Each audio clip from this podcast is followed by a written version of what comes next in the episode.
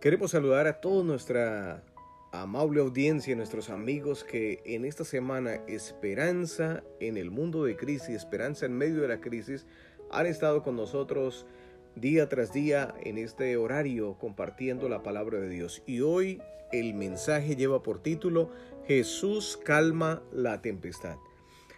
Y durante esta semana hemos mirado, observado, leído, escudriñado el libro de Mateo, el capítulo 8. De él hemos hablado durante toda esta semana. Es un capítulo que tiene mucho para, para analizar. Hoy quiero compartir con ustedes el capítulo 8, versículo 23 al versículo 27.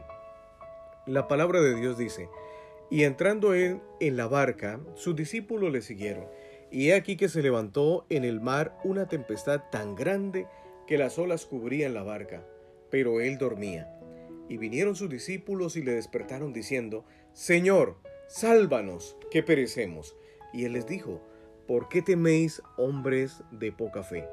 Entonces levantándose reprendió a los vientos y al mar, y se hizo grande bonanza. Y los hombres se maravillaron diciendo, ¿qué hombre es este que aun los vientos y el mar le obedecen? Quiero decirles que el texto de hoy comienza diciendo que los discípulos siguieron al Señor.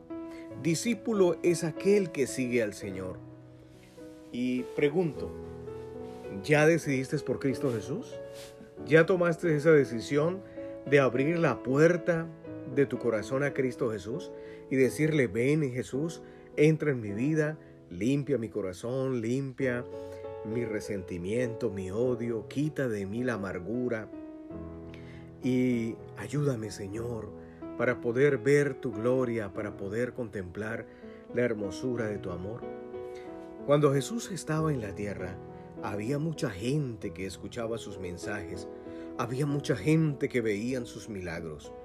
Muchas veces hasta eran beneficiados con cada acto de Cristo. En aquel milagro de la multiplicación de los panes y de los peces, por ejemplo, fueron alimentados por lo menos 15 mil personas. Pero la pregunta es, ¿cuántos de esos 15 mil lo siguieron? Esta semana son cientos o miles de personas que escuchan esta emisora y les está llegando el mensaje. La pregunta es cuántos de los que les está llegando el mensaje, a cuántos de los que Jesús está tocando la puerta de su corazón, ya tomaron una decisión y abrieron su vida a Cristo Jesús. ¿Cuántos ya decidieron por el Maestro? ¿Tú ya decidiste seguir al Señor Jesús? El pensamiento bíblico es, hay mucha gente a la que le gusta oír la palabra, pero son pocos los que deciden seguirlo.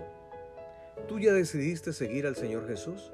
¿O solamente quieres beneficiarte con los milagros, con las bendiciones de Dios? ¿Quieres que Dios te ayude, que Dios te acompañe? ¿Quieres ver la mano de Dios en tus hijos? ¿Quieres que Dios te prospere el esposo, que prospere la esposa, que Dios cuide tu ciudad, que no llegue la enfermedad a tu vida, que todo esté bien? ¿Quieres, quieres bendiciones y bendiciones y milagros? pero no quieres entregar el corazón a Cristo Jesús. No quieres tener un compromiso con Jesús. No quieres entregar tu vida definitivamente. No quieres rendir tu corazón a Jesús. Dice el versículo 24, y aquí que se levantó en el mar una tempestad tan grande que las olas cubrían la barca. En ese barco estaban Jesús y sus discípulos. Y de repente todo se puso oscuro, comenzó una tempestad y el barco quedó cubierto por las olas. Quiere decir que en la vida de quien tiene a Cristo también puede haber momentos oscuros. El hogar de aquel que aceptó a Jesús puede pasar también por turbulencias. Hay mucha gente que piensa que cuando Cristo está con ella no tendrá dificultades, pero Jesús nunca prometió que sus hijos no tendrían problemas. Lo que sí prometió es que en medio de los problemas sus hijos nunca estarían solos, sus hijos estarían acompañados. David, el gran rey David, escribió algunos salmos con pensamientos maravillosos. Uno de esos es el Salmo 23. Jehová es mi pastor y nada me faltará. En lugares de delicados pastos me hará descansar. Junto a aguas de reposo me pastoreará confortará mi alma, me guiará por sendas de justicia por amor de su nombre. Y aunque ande en valle de sombra de muerte, no temeré mal alguno, porque tú estarás conmigo. Tu vara y tu callado me infundirán aliento. Aderezas mesa delante de mí, en presencia de mis angustiadores. Unges mi cabeza con aceite, mi copa está rebosando.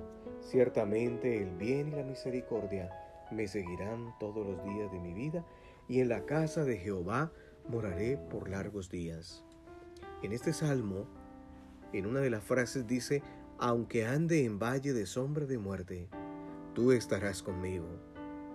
No dice, nunca pasaré por el valle de la sombra de la muerte, sino aunque ande en valle de sombra de muerte, Jesús nunca prometió que tú no pasarías por el valle de sombra de muerte, sino que cuando eso aconteciese, Él estaría contigo.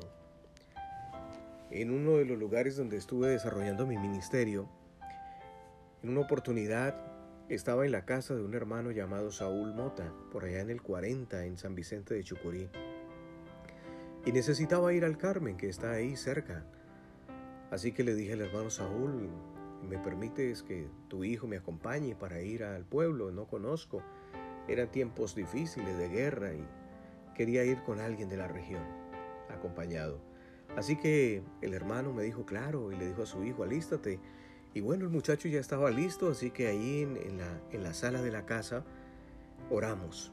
Padre que estás en el cielo, Señor, te damos gracias por este momento. Ahora que vamos a salir, queremos la compañía de tus ángeles. Queremos que, estés con nosotros. En Jesús, amén. Cuando terminé de orar y salimos a la puerta, en la curva, que era una curva grande, apareció el bus en ese tiempo viajaba de San Vicente hasta el Carmen. Así que rápido nos acercamos a la carretera, sacamos la mano y el bus paró de una manera muy lenta. No paró totalmente, iba andando y rápido nos subimos con el joven.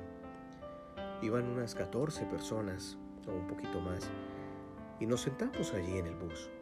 El bus siguió por una carretera así de travesía Pasamos una cañada y luego había como unos 150 metros en travesía y luego venía una bajada. Cuando él iba terminando esa pequeña travesía, sentimos que algo se reventó en el carro. Alguien que conoce del asunto dice que la transmisión se partió del bus. El bus estaba sin frenos también. Así que el hombre lo acercó hacia un barranco que estaba a mano derecha donde había un árbol para tratar de frenar el bus, pero ya llevaba mucha velocidad.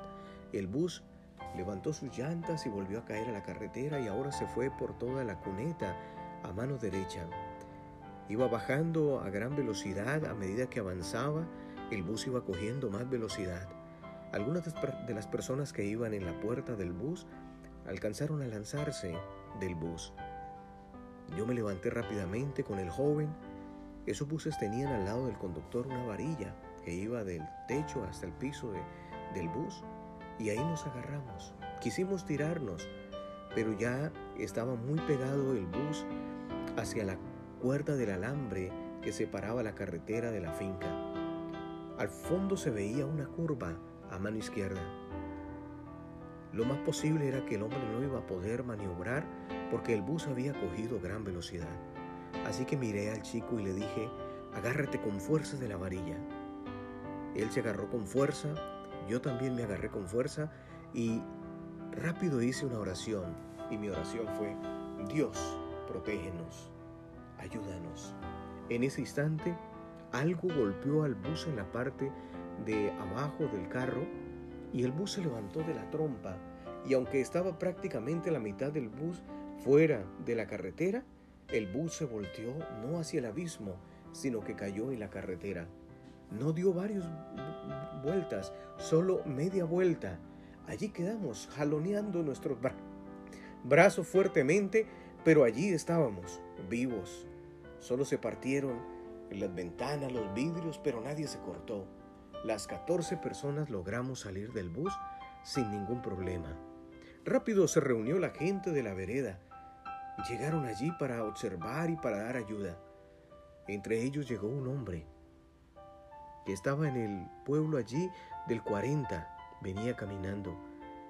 Y él dice, En este bus venían dos ángeles. Todo el mundo volteó a mirarlo. Yo también presté mi atención y el hombre dijo, cuando el bus llegó a la curva del 40, para mí fue algo extraordinario, dice él. Nunca había visto ángeles y dos ángeles se subieron al bus. Luego, un poquito más adelante, en la casa de Saúl se subió y me buscó entre el grupo, se subió el ministro y el hijo de Saúl. Ahora yo tenía la seguridad que Dios había contestado nuestra oración. El Señor no dice que no pasemos por el valle de la sombra de la muerte. Lo que sí Él dice es que Él estará con nosotros. En el Salmo 46 dice, Dios es nuestro amparo y nuestra fortaleza, nuestro pronto auxilio en las tribulaciones. La promesa de Dios no es, nunca tendrás tribulaciones, la promesa es, seré vuestro pronto auxilio en la tribulación. Y tal vez preguntes, ¿cuál es entonces el mérito de amar a Jesús y seguirlo? Yo pensaba que si entrego mi vida a Jesús, nunca más tendría dificultades. Si piensas así, estás equivocado. Recuerda el capítulo anterior cuando el escriba decidió seguir a Jesús porque pensaba que si le entregaba su vida nunca tendría dificultades. Y Jesús le dijo, espérate, las zorras tienen guaridas y las aves del cielo nido, pero el Hijo del Hombre no tiene donde recostar su cabeza. Lo que Jesús está diciendo era, si tú me sigues, no quiero decir que tu vida no tendrá dificultades, pero si me sigues, no estarás solo. Él nunca prometió que no llorarías, sino que cuando las lágrimas corran por tus mejillas, Él las secaría. Y si Jesús personalmente puede secar nuestras lágrimas, entonces bienvenido sea la angustia, el dolor, el temor. No debemos tener miedo, Él estará con nosotros. Vivimos en un mundo de tristeza y dolor. Lo que el enemigo más desea es destruir la vida de los hijos de Dios, perturbar la paz de la familia del Señor. Por eso trae cáncer, por eso está esta epidemia, esta enfermedad en el planeta Tierra. Por eso hay traición, accidentes de tránsito, pérdida de empleo, bancarrota. El enemigo soltó una carcajada porque sabía que aquel discípulo era un interesado, que cuando llegasen las sombras se reiría. Por eso debes tener la seguridad de que lo que te está trayendo a Jesús no es solamente el, interés por el milagro, por la bendición, sino es porque has encontrado que Jesús te ama, que Él te ama, con amor eterno te ha amado y que ese amor ahora es parte de tu vida. El amor de Jesús por ti es muy grande, es muy grande. Había tormenta aquella noche. Jesús estaba presente pero dormía. Qué cosa maravillosa. ¿Por qué Jesús dormía? No me digas que porque era Dios y podía resolver el problema en cualquier momento, no. El verbo se hizo carne, él mismo tomó nuestra enfermedad, él mismo llevó nuestras dolencias. Él se hizo hombre de carne y hueso como tú y yo. También tenía temor, también tenía expectativas. Muchas veces hasta podía tener dudas en su corazón. Era un ser humano, sin embargo, era un ser humano que vivía en paz con Dios y cuando llegaba la noche antes de dormir se arrodillaba y conversaba con su Padre Celestial, recibía la paz del Padre y después dormía tranquilo.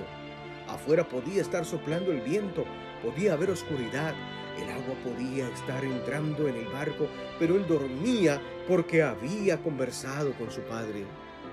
Cuando aprendes a conversar con tu Padre antes de dormir, no tendrás miedo de nada. Por favor, no pienses que simplemente orando los problemas van a desaparecer.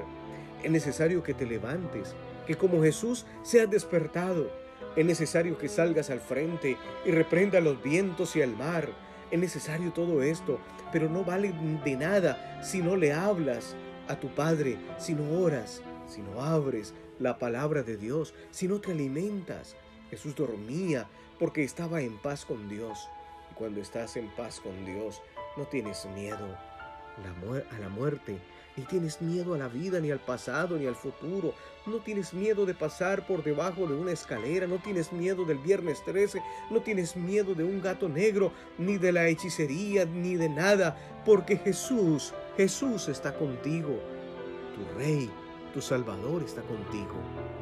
El texto dice en el versículo 25, y vinieron sus discípulos y le despertaron diciendo, Señor, sálvanos, que perecemos. Jesús es el único que puede salvarte. No es San Pedro, no es San Juan, no es San Mateo, ni la Virgen María, ni la de Guadalupe, ni la del Carmen. No, no te dejes engañar. El único que puede hacer algo por ti se llama Cristo Jesús. Nadie más puede hacer algo por ti. El único que puede perdonar tus pecados se llama Cristo Jesús. El pastor no te puede perdonar, el sacerdote no te puede perdonar. El único que puede hacer algo por ti y regalar el perdón a tu vida es Cristo Jesús. No te engañes. San Mateo, San Pedro, San Juan fueron hombres que lucharon y vivieron al lado de Cristo Jesús. Oraron, leyeron su palabra, se alimentaron, su fe creció pero son solamente hombres. Nuestro Salvador se llama Cristo Jesús. Él es nuestro Salvador. El único que podía salvar era Jesús. No es otro. Nadie más te puede eh, salvar. Nadie más tiene poder para salvarte. Nadie más tiene poder para restaurar tu vida.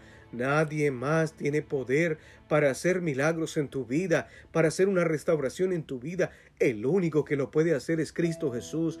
El único que podía salvar era Jesús. Si entre los discípulos quienes dijeron, Señor, sálvanos, estaban Pedro y Juan, ¿cómo puede alguien hoy arrodillarse delante de la imagen de Pedro o de la imagen de Juan si cuando estaban vivos no tenían poder para salvarse a sí mismos? ¿Cómo podrían ayudar a otros hoy estando muertos? Ellos necesitaron de Jesús. Nosotros también necesitamos de Él. Jesús es el único que puede resolver nuestros problemas, el único que puede curar nuestras heridas, el único que puede perdonar nuestros pecados. Y Jesús se levantó y dijo, ¿por qué teméis, hombres de poca fe? Jesús estaba diciendo que la vida del cristiano es una vida de fe. Tiene que serlo. Fe es creer en aquello que no se ve es creer sin tocar simplemente porque Jesús lo dijo. Y la Biblia está llena de promesas. Hay más de tres mil promesas en la Biblia.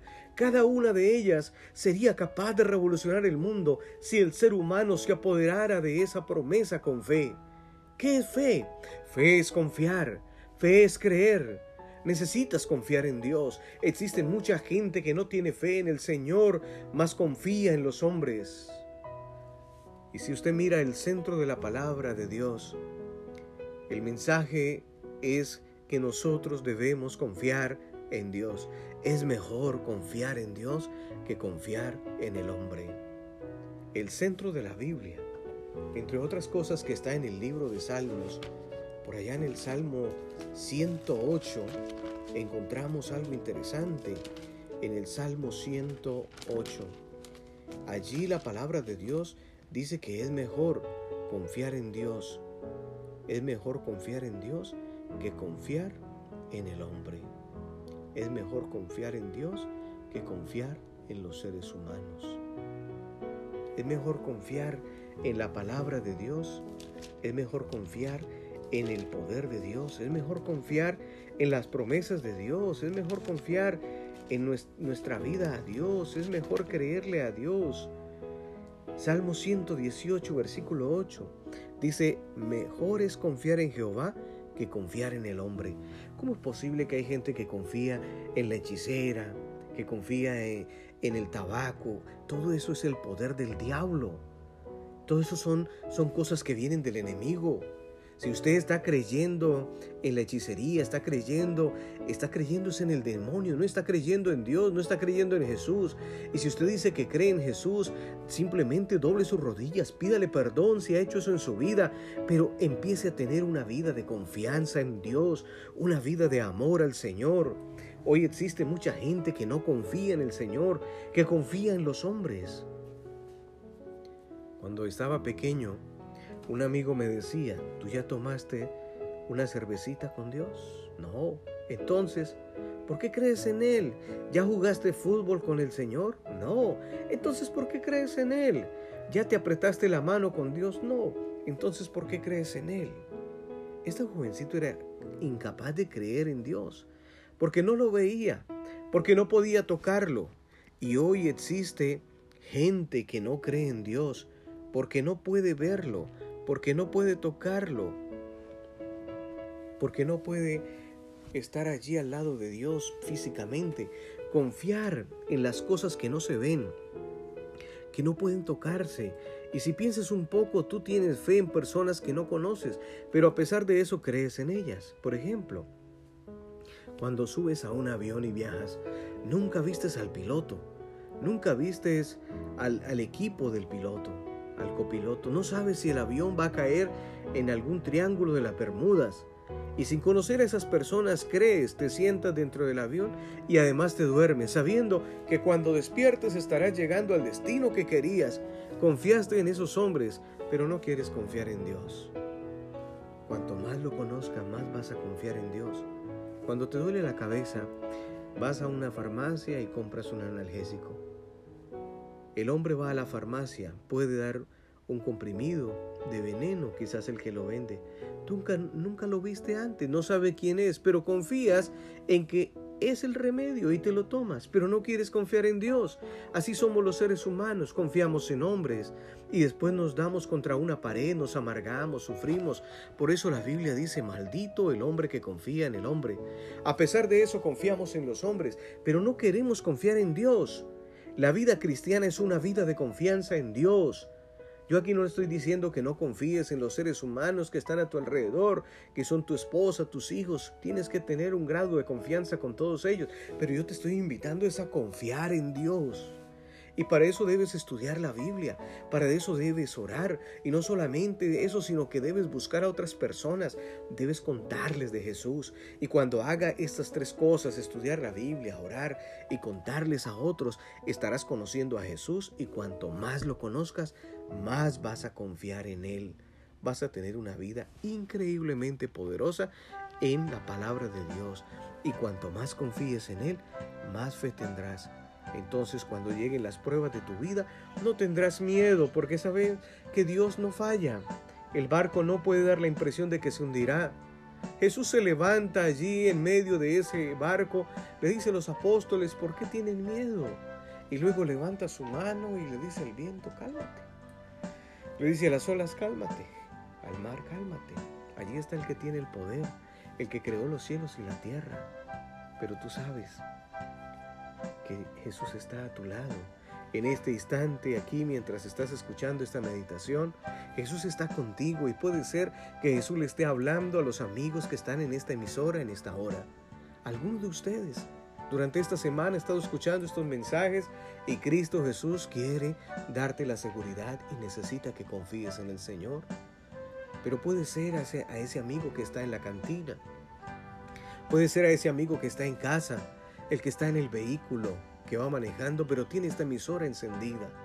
A esta hora está escuchando la palabra de Dios. Necesitas confiar en el Señor. Eso es lo que hace falta en tu vida, que tú confíes en la palabra de Dios, que tú confíes en Jesús, que te des la oportunidad de creer. Y entonces aprenderás a dormir en medio de la tempestad. Aprenderás a dormir en medio de la turbulencia, porque has conversado con tu Padre y Él ha colocado paz en tu corazón. Quiero invitarte a una vida de fe. La vida del cristianismo es una vida de confianza. Ya confiaste en los hombres y te fallaron. Dale una oportunidad a Jesús.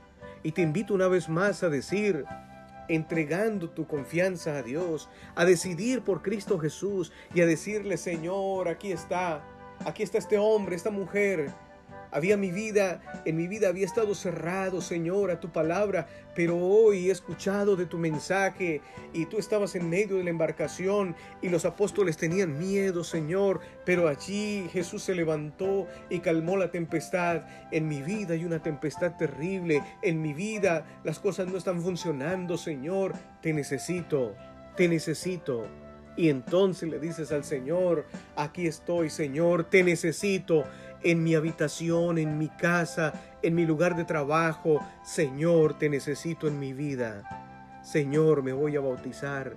Y aunque vengan turbulencias, no voy a tener miedo, voy a dormir en paz porque tú estás conmigo. Y si tú estás conmigo, nada puede derrotarme.